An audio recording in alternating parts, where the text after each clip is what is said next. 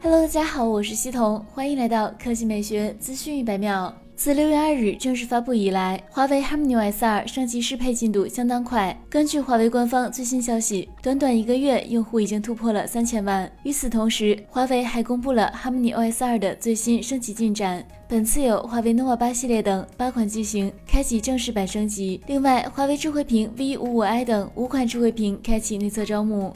来看第二条新闻，在二零二一世界人工智能大会上，三六零集团创始人、董事长周鸿祎表示，现在车上最贵的是激光雷达，搞激光雷达对华为很有信心。市场经济中，行业泡沫是必然要承受的代价，但最后将使百姓受益。他认为，为了卖东西，把人工智能吹得很神，其实害了这个行业。行业还没发展到这个程度，你就老老实实告诉消费者，能在某些场景下实现自动驾驶，这是比较踏实的。去年，华为智能汽车解决方案 BU 总裁王军曾表示，华为在武汉有一个光电技术研究中心，总计有一万多人，该中心就正在研发激光雷达技术，目标是短期内迅速开发出一百线的激光雷达，未来计划将激光雷达的成本降低至两百美元，甚至是一百美元。好了，以上就是本期科技美学资讯百秒的全部内容，我们明天再见。